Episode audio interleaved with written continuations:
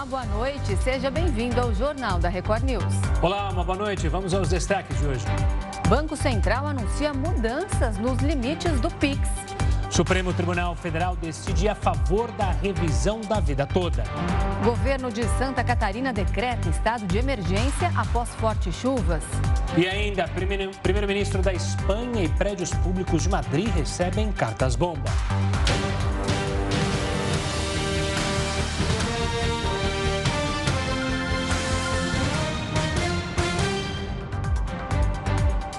O presidente Jair Bolsonaro enviou ao Congresso um projeto de lei que bloqueia o pagamento das emendas de relator. O objetivo é cumprir a lei do teto de gastos. A gente vai a Brasília falar com o repórter Matheus Scavazini para saber aí todas as informações. Boa noite, Matheus.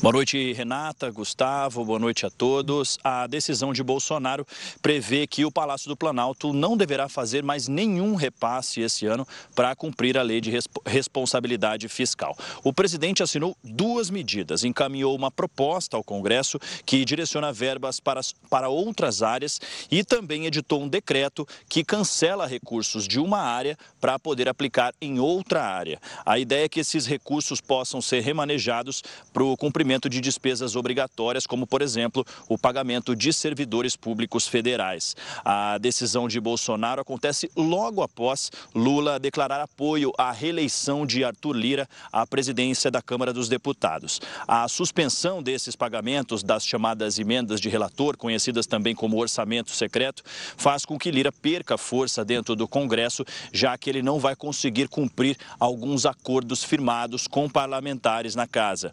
O chamado orçamento secreto, são repasses de recursos para redutos eleitorais sem a identificação desses parlamentares que indicaram esses recursos. É, isso é usado pelo governo como um apoio para conseguir votar determinadas matérias, tanto na Câmara quanto no Senado. Renata, Gustavo. Tá certo. Obrigado pelas informações, Matheus. Uma ótima noite. E o Banco Central alterou as regras sobre os limites de valor para as transações feitas por Pix. De acordo com o Banco Central, o objetivo das mudanças é simplificar o sistema e aprimorar a experiência dos usuários. Pelas novas regras, os bancos não serão mais obrigados a impor um limite de valor por transação e terão apenas que determinar um limite por período de tempo. Desta forma, quem tem um teto diário de 3 mil reais, por exemplo, poderá usar tudo em uma só transação se quiser. Outra alteração foi relacionada à utilização do serviço durante a noite. Agora passa a ser opcional aos bancos oferecer a customização do horário noturno diferenciado, para o qual o cliente pode solicitar um limite menor para transações. Normalmente, o horário noturno é entre 8 da noite e 6 da manhã, mas os bancos agora poderão oferecer a possibilidade de mudar esse horário para o período entre 10 da noite e 6 da manhã. O Banco Central também vai aumentar o valor limite para retirada de dinheiro pelas ferramentas saque e troco. O limite durante o dia passará de 500 para 3 mil reais e durante a noite passará de 100 para mil reais. A atualização das regras para a realização de PIX apresentadas pelo Banco Central no dia de hoje é mais do que acertada. Conferir liberdade para o consumidor gerir o seu limite e o seu horário de transação por este meio é algo que se espera do Banco Central. A questão da segurança fica mitigada justamente porque é o consumidor que detém o poder de fazer o seu horário e sua rotina. As novas regras passam a valer a partir de 2 de janeiro de 2023, com exceção dos limites para os clientes por meio dos canais digitais, que passam a valer a partir do dia 3 de julho do ano que vem.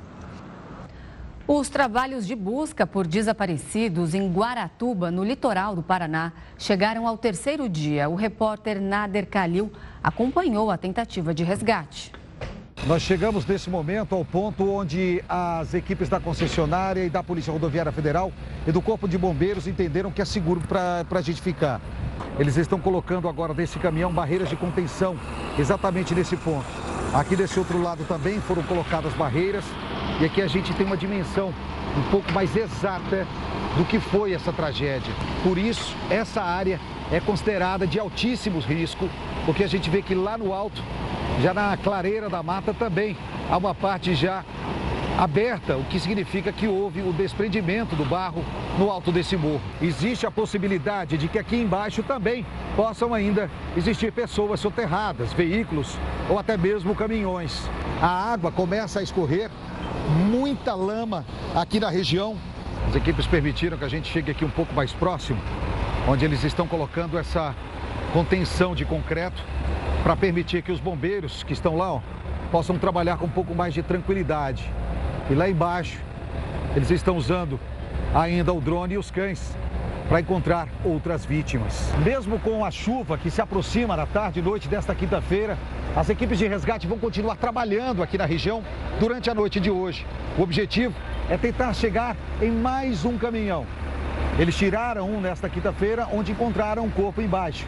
E querem tentar ainda hoje chegar no segundo caminhão para possivelmente encontrar outras vítimas. Florianópolis e outros 10 municípios da região metropolitana decretaram situação de emergência por causa das fortes chuvas. Mesmo com a interdição da rodovia, muitos motoristas se arriscaram para passar pela SC 405.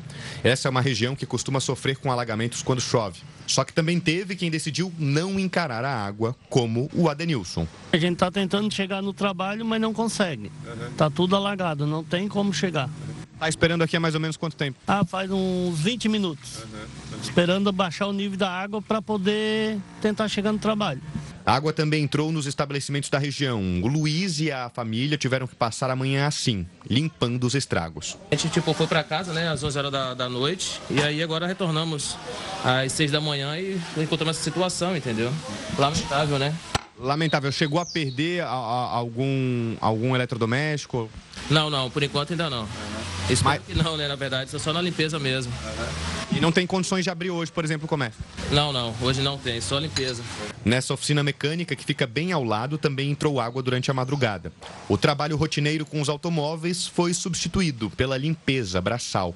Dez cidades da região metropolitana de Florianópolis decretaram situação de emergência. Mais de mil pessoas tiveram suas casas invadidas pela água e parte delas precisou ir para alojamentos. As aulas no sistema público aqui da capital foram suspensas. Para acompanhar a situação, a nossa equipe percorreu a rodovia que dá acesso ao novo aeroporto. Trânsito intenso e muita água na pista.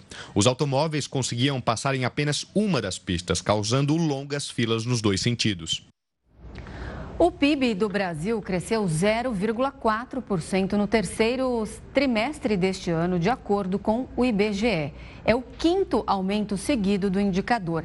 Apesar disso, a alta ficou abaixo das expectativas do mercado. E sobre esse resultado da economia brasileira, a gente conversa agora com o economista Roberto Dumas. Ele é professor do INSPER e chefe estrategista do Voiter. Boa noite, professor. Bem-vindo mais uma vez aqui ao Jornal da Record News. Bom, o que eu quero te perguntar é como o mercado recebeu é, esse número, sendo que a expectativa aí era de um crescimento de 0,7%, ou seja, quase o dobro de, do que foi registrado. Como que a gente explica essa desaceleração?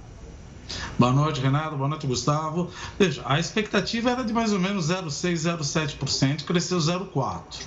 Uh, o mercado pode ter recebido não muito bem, mas ainda estamos numa trajetória, como você bem colocou, é a quinta subida do PIB. E de 52 países, nós pegamos a 24ª posição. Agora, era esperado, talvez não 0,4%, como o mercado esperava 0,6%, não uma bruta diferença, mas a política monetária está cobrando seu preço. Veja, nossa taxa de juros subiu de 2% lá na época da pandemia para 13,75%. E política monetária, ou seja, juro, quando sobe ou cai, ele tem uma defasagem, ele leva de seis a nove meses para ter um impacto mais forte ainda. Então, agora que está chegando o impacto na taxa de juros, da taxa de juros no PIB. Tanto isso é verdade que, apesar, além do PIB crescer menos, um pouco menos do que a gente esperava, o consumo também cresceu menos. Ou seja, se no trimestre anterior nosso consumo havia crescido 2,1%, nesse terceiro trimestre cresceu 1%. Por quê?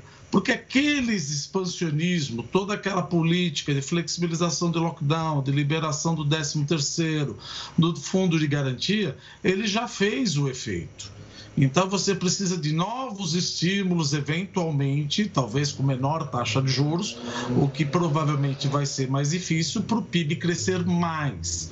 Mas 2022 já está contratado praticamente um crescimento de pelo menos 3,3% mais ou menos, 3,5% ao ano. Agora, para 2023, o, o desafio é um pouquinho maior. É, falando de 2023, antes de mais nada, uma boa noite, Dumas.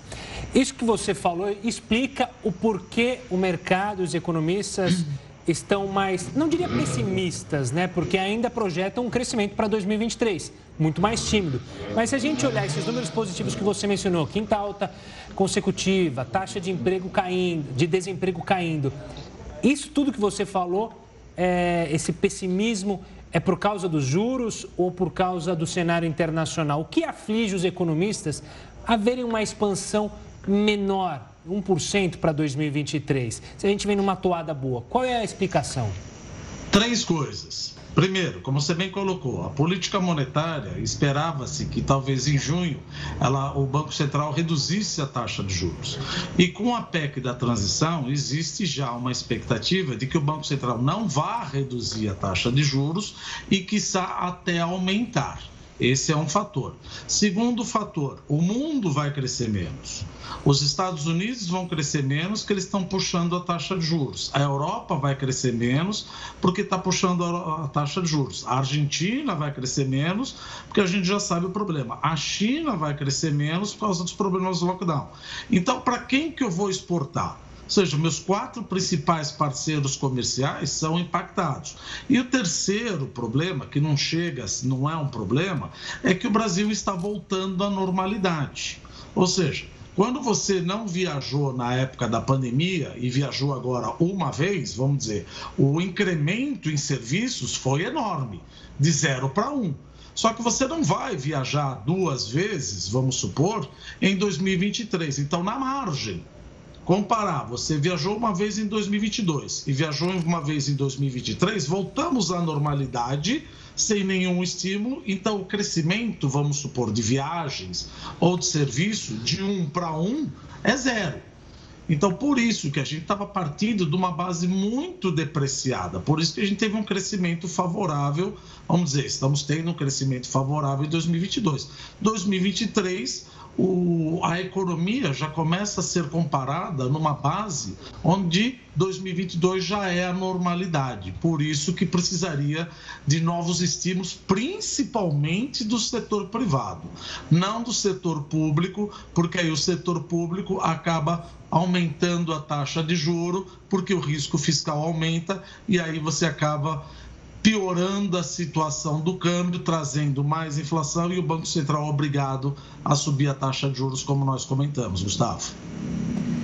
É, Dumas, a gente sempre fala aqui que principalmente o setor de serviços, que consegue movimentar mais e puxar o PIB para cima, agora mais uma vez foi o responsável, e a agropecuária, que teve uma queda aí né, nesse trimestre de quase 1%. A que se deve essa força de essa perda de força da, da agropecuária nesse período? Quebra de safra da soja, safrinha da soja, houve uma quebra, mas acredito que já para 2023, principalmente na parte da agropecuária, deva ter um fator positivo aí, pelo menos olhando uh, o cenário que deve acontecer com o tempo em relação ao Laninha, o Laninha, etc. Isso deve beneficiar o PIB para 2023. Mas, de novo, como a gente sempre fala, isso vai depender muito do tempo também como vai se comportar, se não vai ter uma quebra de safra como ocorreu agora, mas provavelmente é uma coisa, provavelmente não, é uma coisa que a gente não consegue estimar, mas consegue estimar a parte de serviços, a parte da indústria que ajuda mais que independe do tempo. Mas pelo menos o mundo Independente do mundo crescer menos, a China vai querer continuar comprando o agronegócio grãos e proteína animal. Porque a despeito do lockdown, A China não pode permitir mais tensão social ao ponto de faltar alimento. E o Brasil é um dos principais exportadores de alimento, grãos e agronegócio, agrobusiness para a China. Tá certo. Dumas, sempre um prazer recebê-lo aqui no Jornal da Record News. Obrigado e até uma próxima. Prazer, gente. Um abraço. Até mais. O BOP do Rio de Janeiro tentou prender na madrugada desta quinta o miliciano mais procurado do estado. Houve um intenso tiroteio, pelo menos uma pessoa morreu. Mas quem tem todos os detalhes sobre o caso é o repórter Marcos Marinho. Boa noite, Marcos. Oi, Renata. Oi, Gustavo. Boa noite para vocês e para todos que nos acompanham aqui na Record News. Desde cedo, a Polícia Militar faz operações em quatro comunidades do bairro de Santa Cruz, na zona oeste aqui da capital fluminense. As ações estão concentradas nas comunidades Antares, Três Pontes, comunidade do Aço e também a comunidade do Rola. Isso porque o Serviço de Inteligência da PM recebeu informações de que o miliciano conhecido como Zinho estaria reunido com outros criminosos. Seria uma reunião de criminosos criminosos nessa região da zona oeste da cidade. Por conta disso, o BOP, Batalhão de Operações Especiais da Polícia Militar, cercou essas quatro comunidades da zona oeste do Rio, no bairro de Santa Cruz, para tentar encontrar o miliciano. E a partir daí houve um intenso tiroteio. Um criminoso foi morto nesse confronto. O policiamento segue reforçado e o milicianozinho ainda não foi encontrado. Também houve o tiroteio no bairro de Bangu, também na zona oeste do do Rio. Só que no bairro de Bangu o problema é o tráfico de drogas. Em Santa Cruz, o foco da operação é o combate à milícia e a tentativa de prender o milicianozinho. Já em Bangu, na Zona Oeste, na comunidade Vila Aliança, o foco foi o combate ao tráfico de drogas. Os policiais militares também foram atacados nessa incursão. Os traficantes começaram a atirar. Durante a operação, dois suspeitos foram encontrados baleados. Esses dois homens foram levados para o Hospital Albert Schweitzer, em Realengo, também na zona oeste do Rio de Janeiro. Por conta dessa operação na comunidade Vila Aliança, 17 escolas da região e outras três unidades de saúde tiveram que fechar as portas. Vocês podem acompanhar aí pelas fotos que muita gente se deitou no chão para se proteger, com medo de ser vítima de alguma bala perdida. O policiamento segue reforçado na região. O nosso helicóptero flagrou muitas barricadas nessa comunidade e os policiais continuam reforçando o patrulhamento para tentar encontrar os traficantes que fizeram esse ataque. Eu volto com vocês aí no estúdio. Obrigada, Marcos. E o prazo para justificar a ausência no primeiro turno das eleições termina hoje. Quem não justificou deve pagar uma multa que varia de 3 a 10% do valor do salário mínimo. Quem faltou no primeiro e segundo turnos deve justificar a ausência separadamente. O prazo para o segundo turno vai até o dia 9 de janeiro de 2023. O voto é obrigatório no Brasil para pessoas entre 18 e 70 anos. Segundo as regras, os eleitores têm até 60 dias para fazer a justificativa. Supremo Tribunal Federal decide a favor da chamada revisão da vida toda. O Jornal da Record News volta em instantes com esse e outros assuntos. A Espanha descobriu bombas escondidas em pacotes postais no gabinete do primeiro-ministro do país, em uma base aérea da capital, Madrid. As chamadas cartas-bomba foram encontradas um dia depois de embalagens parecidas terem explodido na embaixada ucraniana do país. Um dos pacotes feriu um funcionário. Não estranha que o alvo seja um país da OTAN e um país que não é tão militarmente forte quanto, por exemplo, França, Reino Unido, Alemanha e os próprios Estados Unidos. Portanto, nós temos aqui um desafio às autoridades espanholas que também receberam ali pacotes suspeitos. Com esses casos, o número de explosivos enviados pelos Correios subiu para cinco nos últimos dias. Repetir que nós encontramos Nós estamos nos primeiros estágios da investigação. o que é certo e, que posso indicar é que existem indícios que apontam que a procedência é do próprio território espanhol. Mas eu insisto que devemos ser cautelosos. Seamos prudentes. Uma das bombas estava endereçada para Margarita Robles, ministra da Defesa do país. Nesta quinta-feira, quinta-feira, ela visitou a Ucrânia e comentou sobre os ataques. Nenhum desses pacotes ou qualquer outro ato violento vai mudar o compromisso claro e firme da Espanha e dos países da OTAN e da União Europeia de apoiar a Ucrânia, porque a Ucrânia está defendendo uma causa justa. Especialistas apontam quais consequências as cartas bomba podem gerar na guerra. E, sobretudo, os países que apoiam veementemente a Ucrânia contra a Rússia vão redobrar ainda mais a sua segurança. Importante ressaltar, porém, que ninguém até agora assumiu a autoria desses potenciais atentados, do envio desses explosivos. O Supremo Tribunal Federal decidiu a favor de aposentados e pensionistas no julgamento sobre a chamada revisão da vida toda do INSS. Para entender o peso dessa decisão, a gente conversa com o Tiago Luquim, advogado especialista em direito previdenciário. Tiago, uma boa noite, obrigado antes de mais nada pela participação conosco. Definir boa noite. decisão tão tomada pelo Supremo Tribunal Federal. O que acontece agora? O que foi definido pelos ministros? Boa noite, Gustavo. Boa noite a todos. Foi uma decisão fantástica do Supremo Tribunal Federal que julgou a revisão da vida toda a favor dos aposentados. Essa decisão vai permitir que aqueles aposentados que tiveram contribuições anteriores a julho de 94 incluam no cálculo da aposentadoria. Porque não sei se vocês sabem, mas quando a pessoa vai se aposentar, o cálculo ele é feito com base na média dos salários de julho de 94 até a data da aposentadoria. E com a revisão da vida toda vai ser possível incluir esse tempo anterior. Tiago, e por que a partir de 94? Seria por causa da mudança da nossa moeda? Foi exatamente por isso. O INSS alega que ele não teria como colocar as contribuições anteriores à entrada do Plano Real no cálculo da aposentadoria. Ele alega isso e alega também que ele não teria mais os documentos anteriores a essa época. E, Tiago, para quem que vale a pena esse benefício? Porque, entre aspas, a lógica de quando criou o nosso sistema previdenciário é que você vai fazer esse cálculo dessa forma que é feita até hoje, porque no final da carreira você está recebendo mais do que no início da carreira. Seguindo por essa lógica, então, imagino que seja um grupo seleto que vai fazer valer a pena fazer essa revisão, certo?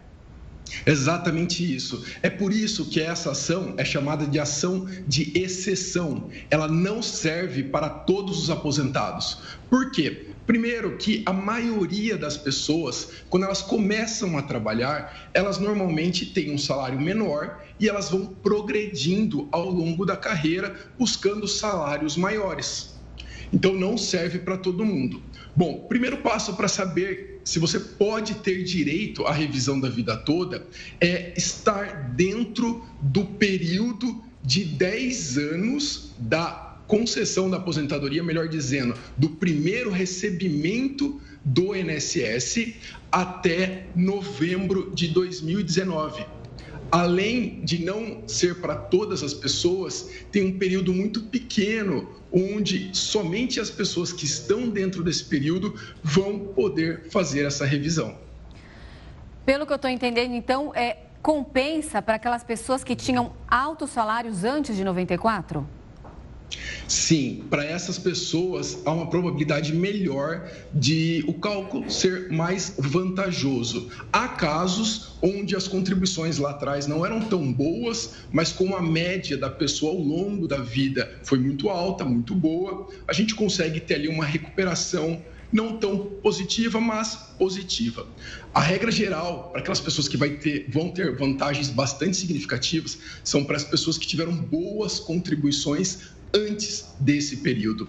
E esse é o segundo requisito para a revisão da vida toda.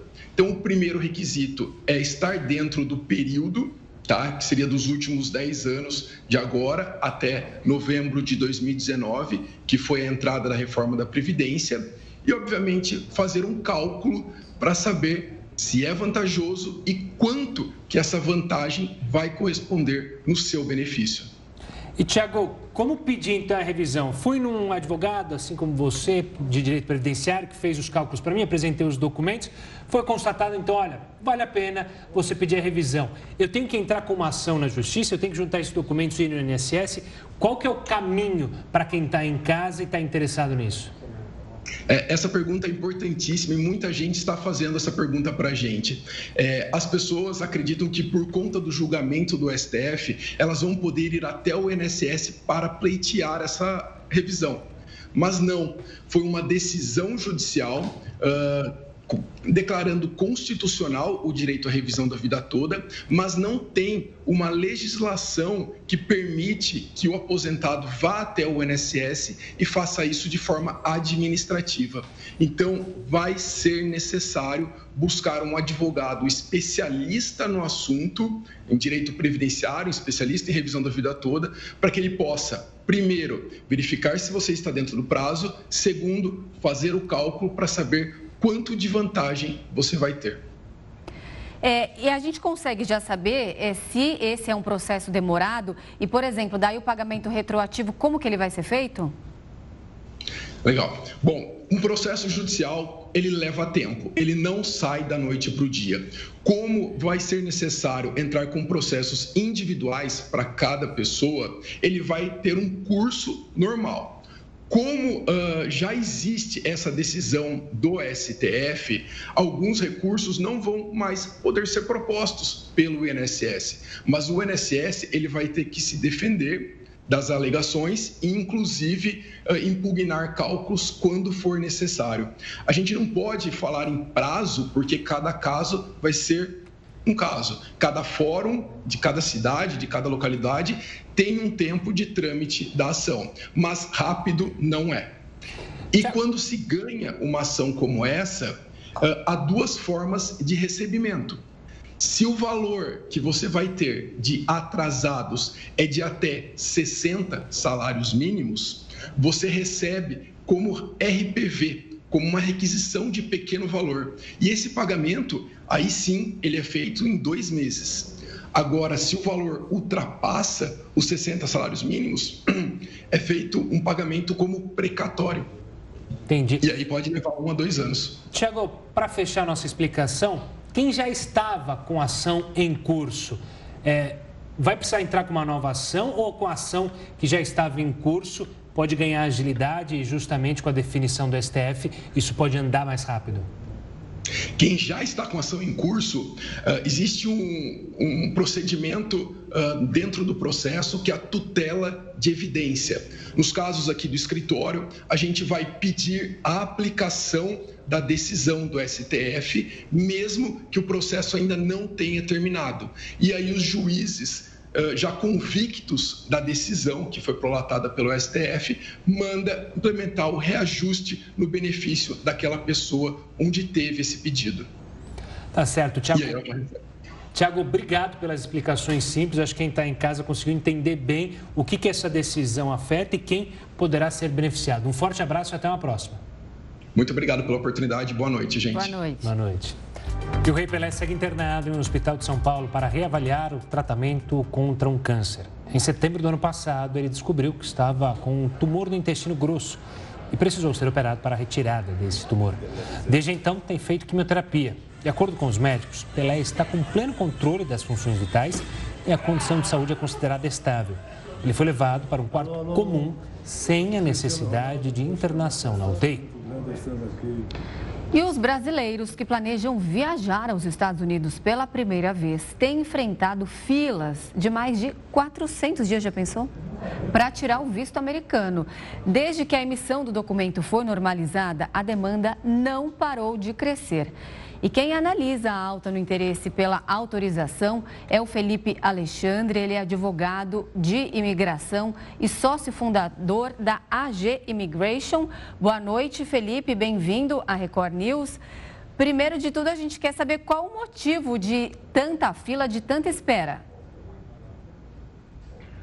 Olá pessoal, boa noite. Obrigado pela oportunidade de falar com o nosso público sobre esse assunto. É, infelizmente, o Covid afetou todas as áreas na humanidade, inclusive a imigração, as embaixadas sofreram é, demoras e é, atrasos sem precedente, e isso está afetando o trabalho deles até hoje. Teve muita, é, muito trabalho represado e então, infelizmente, é, isso ainda está afetando a eficiência desses trabalhos. É, esperamos que vão acelerar, eles têm contratado mais oficiais, é, as coisas estão mais normalizadas, é, mas infelizmente essas esperas não são normais e, e estamos esperando a chegar é, nos dias que não demoravam tanto. E, e estamos chegando lá, vamos ficar positivos. Felipe, uma pergunta, um questionamento. Essa demora Está valendo só para quem está indo buscar o primeiro visto, visto de turista, para pessoas que estão indo a trabalho, a estudo, ou então já têm o visto e precisariam só da renovação. Essa espera é igual, é parecida, não é? O que, que você pode dizer sobre isso? Não, a, a, espera para esses casos é menor. Para estudantes que já têm o I-20, uma aprovação de uma escola, eles aceleram a, o processo. Para quem tem é, um H1B, um visto de trabalho aprovado, precisamos de trabalhadores aqui nos Estados Unidos, eles vão acelerar isso. É, mas, infelizmente, nossos amigos que estão tirando o visto pela primeira vez estão enfrentando essas demoras. As pessoas que já tiveram um visto de turista e, e nunca fizeram nada errado contra a lei de imigração, etc., é, em alguns casos eles também é, estão acelerando esse processo porque não tem nenhuma razão para negar essa pessoa. Então, em alguns casos, essas pessoas têm beneficiado é, de um processo mais rápido. A gente tem visto aí um movimento nos últimos meses, principalmente, de pessoas pegando avião mesmo e viajando para outros estados, para onde que o processo é mais rápido, para conseguir tirar o visto. Isso realmente está acontecendo? Existe, existem algumas regiões do Brasil em que esse processo ocorre mais rapidamente? Sim, eu sei que, por exemplo, em Recife está demorando menos que 300 dias. Então, sim, tem certas pessoas que têm feito isso. Às vezes não é visto com bom olhar do oficial de imigração. Se ele vê que você está, como falamos em inglês, forum shopping, né? você está escolhendo o foro. É, às vezes a atitude não é boa, mas tem gente que tem feito isso e, e tem funcionado. Não é o meu conselho, é, por causa que é, às vezes o oficial vai ficar um pouco irritado com isso. Felipe, existe outra maneira de tentar acelerar esse processo para quem está muito desesperado para conseguir o visto? Procurar um auxílio profissional seria o primeiro passo, é, ao invés de fazer tudo, é, preencher o formulário ali pela internet, tudo sozinho? Olha, a pessoa pode preencher o formulário e pode ir checando no site e ver se às vezes aparece uma entrevista mais rápida. Então, essa determinação às vezes resulta em um, uma entrevista mais rápida. Também a pessoa precisa analisar qual é o meu propósito de ir para os Estados Unidos. Eu realmente quero ser somente um turista ou um dia eu gostaria de morar lá? Se é o desejo de poder morar, poder estudar, poder trabalhar um tempo, vale muito a pena ter um assessoramento legal, jurídico, de uma empresa que conheça o assunto, para você fazer esse planejamento, possivelmente chega aí bem mais rápido e com status bem mais sólido, que permite você ah, cruzar um outro capítulo na sua vida. E só para lembrar que esse visto não é barato, né? Porque é, a, o visto de turismo para os Estados Unidos daria ali pelos 160 dólares, que dá mais de 800 reais. Tem gente pagando essa taxa, ainda depois paga despachante, sem saber se vai ser aprovado, né? Se vai sair o visto. Com certeza, é um investimento, às vezes no escuro, é, mas o, o, que aconselhamos é que você tenha todos os papéis necessários para demonstrar que você tem laços no Brasil que você não deseja abandonar, que você vá para a entrevista pronto para responder essas perguntas. O seu propósito, se você está aplicando para o visto turista, é que você tenha um propósito específico é, e não é, para sempre. Né? Então você está indo passear e pronto. É, provas de trabalho, conta bancária, sua família, é, serviço comunitário. Por que, que eu não posso ficar sem morar no meu Brasil? Eu estou apenas indo para visitar. Isso vai aumentar a sua chance. Esse é um dos maiores erros de brasileiros que pensam em tirar, em buscam o visto e acabam tendo visto negado? Com certeza, se o oficial, se ele cheirar ou perceber alguma razão que possivelmente você vá ficar é, nos Estados Unidos. Por exemplo, ah, nesse momento eu estou desempregado. Não é bom. Né? Lógico, é, eu estou tirando férias, é diferente, mas se eu estou desempregado, não é bom porque aí você tem um motivo de ficar nos Estados Unidos trabalhando ilegalmente. É, ou é, eu, eu pulo muito de trabalho, eu tenho um historial de trabalho não estável, é, a conta bancária não tenho muito é, é para demonstrar, então tudo isso é, indica que talvez essa pessoa vai ficar. Agora, se eu demonstro que eu tenho uma conta bancária sólida, que eu tenho um historial profissional sólido, que eu tenho viajado para outros países, e que eu não tenho é, quebrado a lei de imigração desses países. É, eu estou indo com minha família, por exemplo, temos viajado a outros países também. É, tudo isso demonstra. Você tem que provar para o oficial que, olha, eu tenho laços no Brasil e eu não tenho razão para ficar nos Estados Unidos ilegalmente. Tá certo. A gente conversou então com Felipe Alexandre, ele é advogado de imigração e sócio fundador da AG Immigration. Muito obrigada pelas suas explicações, foram muito úteis. Boa noite, até uma próxima. Boa noite, pessoal. Obrigado a vocês. Boa noite, Felipe. A Petrobras reduziu o preço do querosene de aviação em 6%. Segundo a Associação Brasileira das Empresas Aéreas, o preço do combustível acumulava uma alta de 58,8% em 2022. O querosene de aviação é usado para abastecer aviões e helicópteros com turbina jato. Ele responde por cerca de 40% dos custos totais das companhias aéreas e o preço impacta diretamente nas tarifas das passagens aéreas. E hoje os peões de A Fazenda 14 se preparam para a roça, mas eles não sabem que ela é falsa. Na sequência, a Fazenda News repercute a escolha do público.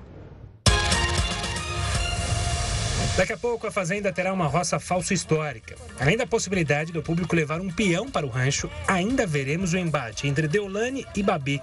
As duas estão na roça, junto com a Pétala, já que ontem Pelé venceu a prova e virou o fazendeiro da semana. Pelé! Vai, Pelé! Assim que acabar o reality, a apresentadora Fabiana Oliveira debate, junto com o influenciador Lucas Varanda e o ex-peão Chayanne, tudo o que aconteceu no programa. Ontem, os convidados de A Fazenda News, Kerline, que esteve confinada nesta edição, e a jornalista Márcia Piovesan não esconderam a torcida e acreditam que Babi vai ser a campeã de A Fazenda 14. Eu acho que teremos Bárbara Borges vencedora sim. Torço para Babi, né? Porque é, no começo não, eu era mais o Irã, mas aí eu vi que ele fez umas coisas que eu não gostei e eu torço para Babi. Mas eu tenho ouvido muita gente falar que, que ela, ela tem sido é, muito verdadeira, muito humilde, e, e, e, ser saco de pancadas é aquilo que a gente já falou aqui. Ser saco de pancadas faz com que o Brasil abrace. Fique ligado para não perder nenhum detalhe. A Fazenda News começa logo depois da exibição do reality na Record TV. E a Agência Nacional de Aviação Civil reduziu a taxa de embarque nos aeroportos do Rio de Janeiro, São Paulo, Minas Gerais, Rio Grande do Norte e também do Distrito Federal. A redução varia entre 18% e 25%, dependendo do aeroporto escolhido. A nova medida começa a valer no dia 1 de janeiro de 2023. A diminuição do preço foi graças à Lei do Voo Simples, publicada em junho deste ano. O Equador declarou estado de emergência sanitária depois que um surto de gripe aviária foi detectado. O primeiro caso foi registrado há três dias. Durante o período de emergência, não vai ser possível manejar aves, produtos e subprodutos provenientes das granjas afetadas. O Peru também adotou a mesma medida em nível nacional por 90 dias. A gripe aviária não tem cura nem tratamento e provoca altas taxas de mortalidade. De acordo com hipóteses científicas, a doença é provocada por animais que saíram da América do Norte e foram até a Patagônia. E a Copa do Mundo pode não ser o período mais agradável para os pets. A gente explica. O Jornal da Record News volta já com algumas dicas para amenizar o sofrimento dos bichinhos. Fez um apelo à comunidade internacional para a doação do equivalente a mais de 250 milhões de reais em ajuda humanitária aos ucranianos. Segundo as Nações Unidas, cerca de 230 milhões de civis vivem em estado de vulnerabilidade no país. Um número que deve crescer com a chegada do inverno. Ataques russos a instalações de energia elétrica deixaram milhões de casas sem aquecimento. E um homem foi morto a tiros por policiais iranianos. O homem teria buzinado para celebrar a vitória dos Estados Unidos contra o Irã na Copa do Mundo.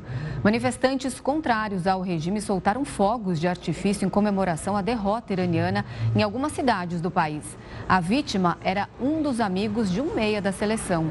O Irã é palco de protestos contra o governo há cerca de dois meses.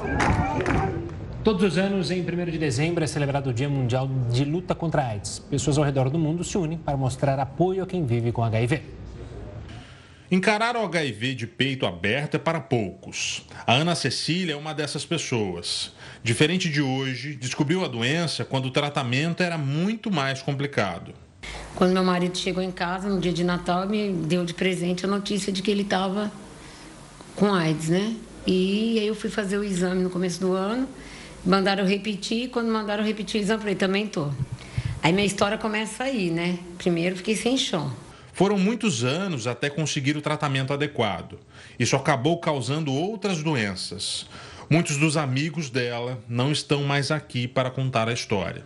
Desde 1988 é celebrado em 1 de dezembro o Dia Mundial de Combate à AIDS, uma data importante para relembrar as conquistas e os avanços, mas também as vítimas da doença. O Brasil é referência no tratamento, só que no estado de São Paulo houve redução de 58% nos casos de infecção de 2000 a 2013. A mortalidade nesse período caiu 78%. Mas mesmo com acesso a métodos de prevenção e ao tratamento, muita gente ainda contrai o vírus. O Lucian é um combatente da doença. Ele transformou o diagnóstico em serviço. Agora usa o que aprendeu nas redes sociais, impactando mais de 200 mil pessoas. Durante muitos anos, durante oito anos, eu vivi me escondendo, até que eu acabei participando desse concurso e daí esse concurso acabou abrindo portas e foi onde eu comecei a receber uma pressão. Ah, porque você faz um projeto de HIV, mas você não vive com HIV. Porque eu escondi, eu escondia das mídias. Eu vivia com HIV, eu tinha medo, não sabia como é que ia ser. Ele acredita que discutir o assunto com leveza ajuda a atingir pessoas diferentes e a quebrar preconceitos. O secretário municipal de saúde do Rio de Janeiro disse que a nova onda de casos de Covid-19 pode estar perto do fim. O último óbito pela doença na cidade aconteceu no dia 24 de novembro, dez dias depois de ter alcançado o pico de mais de 4.100 casos. O número de registros caiu para 925. Além disso, a quantidade de casos graves e a taxa de testes positivos também diminuíram. O secretário ainda alertou que os pacientes que continuam internados são aqueles que não completaram o esquema vacinal. De acordo com ele, 1 milhão e 200 mil pessoas já poderiam ter tomado as doses de reforço, mas ainda não procuraram os postos de saúde. Só uma correção, mais cedo falamos sobre é, um apelo da ONU por empréstimo para é, pessoas que estavam sofrendo. Eu disse 230 milhões de ucranianos, na verdade são 230 milhões de pessoas em mais de 60 nações que estão em vulnerabilidade. Feita a correção, a gente segue. Novas imagens mostram o maior vulcão ativo do mundo expelindo lava. É o Mauna Lua, que fica no estado americano do Havaí. No último domingo, o vulcão entrou em atividade pela primeira vez em 38 anos.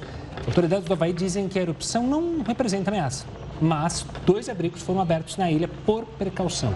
Nenhum alerta para a saída dos moradores foi emitido. Até agora, a erupção rendeu apenas belas imagens. E durante os Jogos da Copa do Mundo, muitos animais de estimação sofrem por causa do barulho. Mas algumas técnicas podem acalmar os pets. Enquanto os torcedores se juntam para assistir aos Jogos da Copa do Mundo e comemorar gols e vitórias, tem um público que pode não estar muito confortável. Os pets sofrem muito por conta do barulho e isso é algo comum durante essa época. O incômodo vem desde fogos de artifício, que são um problema mais conhecido, até mesmo de conversas em um volume maior do que o normal.